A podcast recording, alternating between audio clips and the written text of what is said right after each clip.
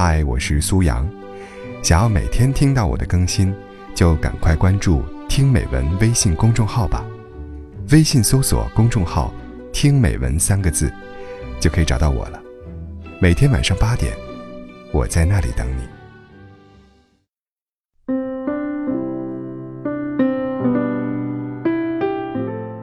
前些天，朋友在感情上出了一点状况，给我打电话时。整个人几乎处于崩溃状态，倾听、劝慰，一声声的表示理解，尽可能让他舒服一些。临挂电话时，猛然想起点什么，赶忙叫住他：“等会儿，我还有几句话想嘱咐你。这段日子你会特别难熬，会有这样的感觉很正常。你会什么都不想，只想躺着。你见人会不想说话，更懒得微笑。”你对一切都兴致不高，几乎是万念俱灰，周围的空气都很憋闷，有窒息的体验。但无论怎么样，一定要记得提醒自己，能干点什么就正常的去干点什么，别让自己彻底冰冻起来。哪怕是做做运动、整理一下屋子，或者同事喊你的时候，能尽量正常的回一句就回一句。总之，别让自己彻底停转。他有点不太理解，我知道他想问：有这个必要吗？我都经历这么大的事儿了，何不给自己一个颓废的机会？一阵子就行，什么都彻底放掉不干。我过了这个坎儿，再振作起来呗。我是经历过这种体验的，于是我说：有这个必要。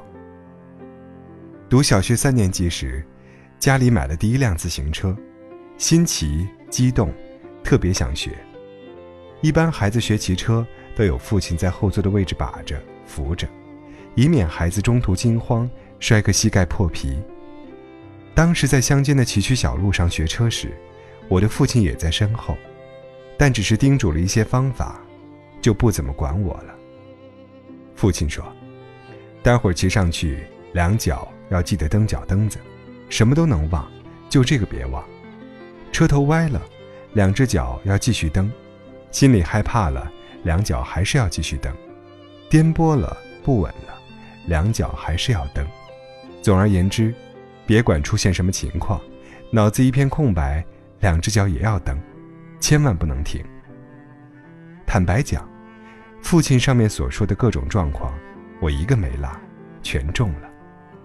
屁股刚往车座上一拱，车把就开始不听使唤。像倔强的黄牛吃了摇头丸，我几乎就要失控，想跳下来重来，只听父亲在身后一声大喊：“继续蹬啊！”一咬牙，一闭眼，卯足了劲儿一发力，我和车荡出去好远，上路了。短短的几百米很慢，手臂是僵的，脑子是空的，车把又摇晃了几次。拐弯时尤其棘手，颠簸的我眼珠子都要射出来了，心脏跳到嗓子眼。但甭管怎样，我就认准了一个死理儿：只要车还没有彻底倒下，脚就要再蹬几下。大约二十分钟后，我学会了骑自行车。大约二十年后，我明白了一个词，叫做动态平衡。任何时候都别忘记。给自己留下一股子向前的力，这是我在那次速度与激情的体验中学到最宝贵的东西。生活会有许多让你很不舒服的时刻，甚至是阶段，那种状态下的感觉很复杂，掺杂着恐惧、慌乱、无力感，会让你感到窒息、不确定、想放弃，然后。会有个很沉闷的声音在你脑子里响起：“把你的勇气交上来吧。”你听话了，把勇气给交了上去。他又说：“那留着热情和希望也没用了，也交给我吧。”你想了想，还是递了过去。最后，他叫嚣着：“来，就剩下一个无关紧要的自行车了，宝贝儿，听话，下来吧。”所有的一切都没了。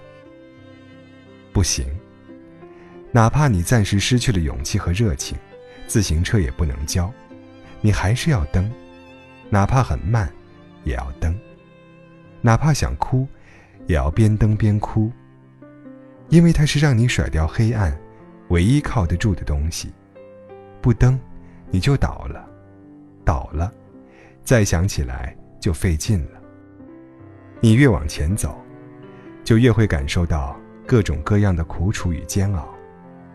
它们必然存在，且不会自己从你身上迈过去，而是只等着你去迈。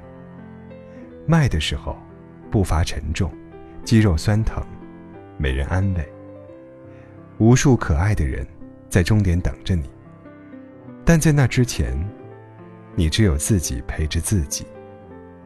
苦楚与煎熬，他们的可怕之处，并不在于摧毁你的情绪，而是一点点的。蚕食你的行动力，他们催眠、谈判、威胁，穷尽各种手段，就是为了套走你最后的，也是最有用的、最珍贵的那一点点向前的力量。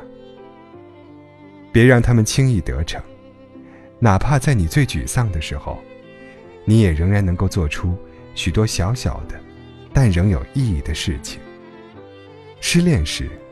再怎么难受，同事给你打电话说：“感谢你前几天帮他整理文件。”你仍可以豪爽的回一句：“不客气。”失业的时候，再怎么绝望，你也可以左手拿着五块钱一个的馅饼，右手操纵鼠标，一点点的完善自己的简历。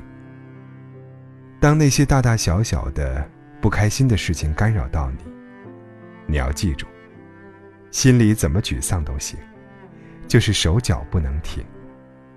跑啊，跑啊，跑着跑着，就会看见光亮了。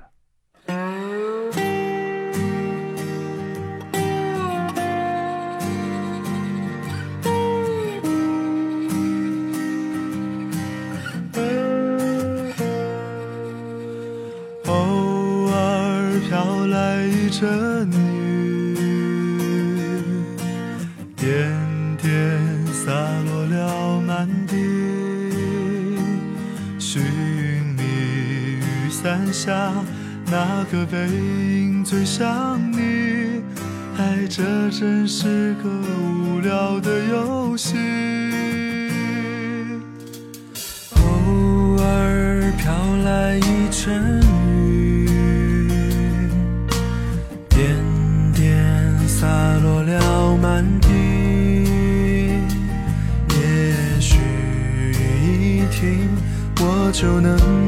见到你，也许该一直下不停。朦胧的夜，朦胧的雨，脸上脚痕的是泪是雨。我在街头伫立，心中已经有了决定。却不知小雨是否能把你打醒。偶尔飘来一阵雨，点点洒落了满地。也许一停，我就能再见到你。也许该一直。下不停。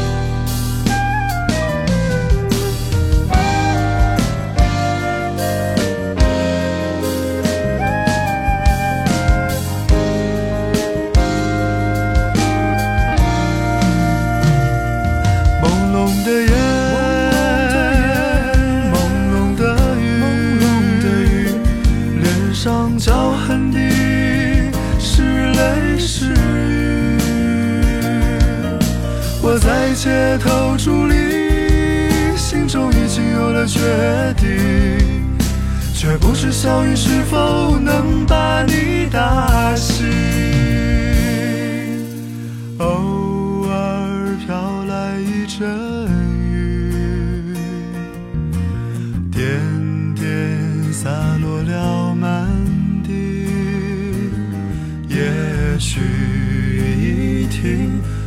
就能再见到你，也许该一直下不停，也许该一直下不停。